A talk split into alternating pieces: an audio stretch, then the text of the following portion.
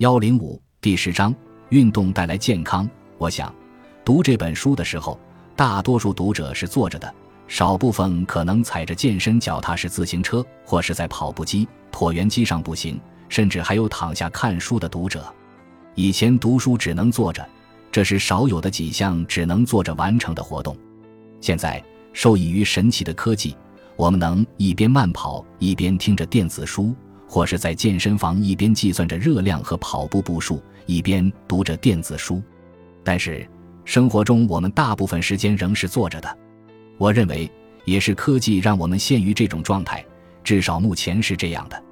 我们坐着工作，坐着吃饭，坐着追剧；我们坐车、坐飞机、坐火车；我们坐的太多，以至于科学家和研究人员发现，座椅成为一种主要的健康负担。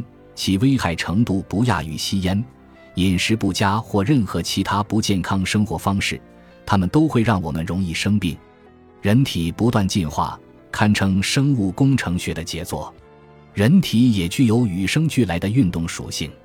想一想，我们的身体是一个大容器，将肌肉、骨骼、肌腱、器官和液体融于一体，一经大脑指挥，便可优美快速的运动。真是神奇无比！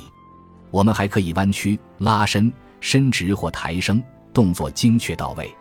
我们大多数人能够奔跑、游泳、投掷，如果我们勤于练习，还能投掷的相当有力、极其精确。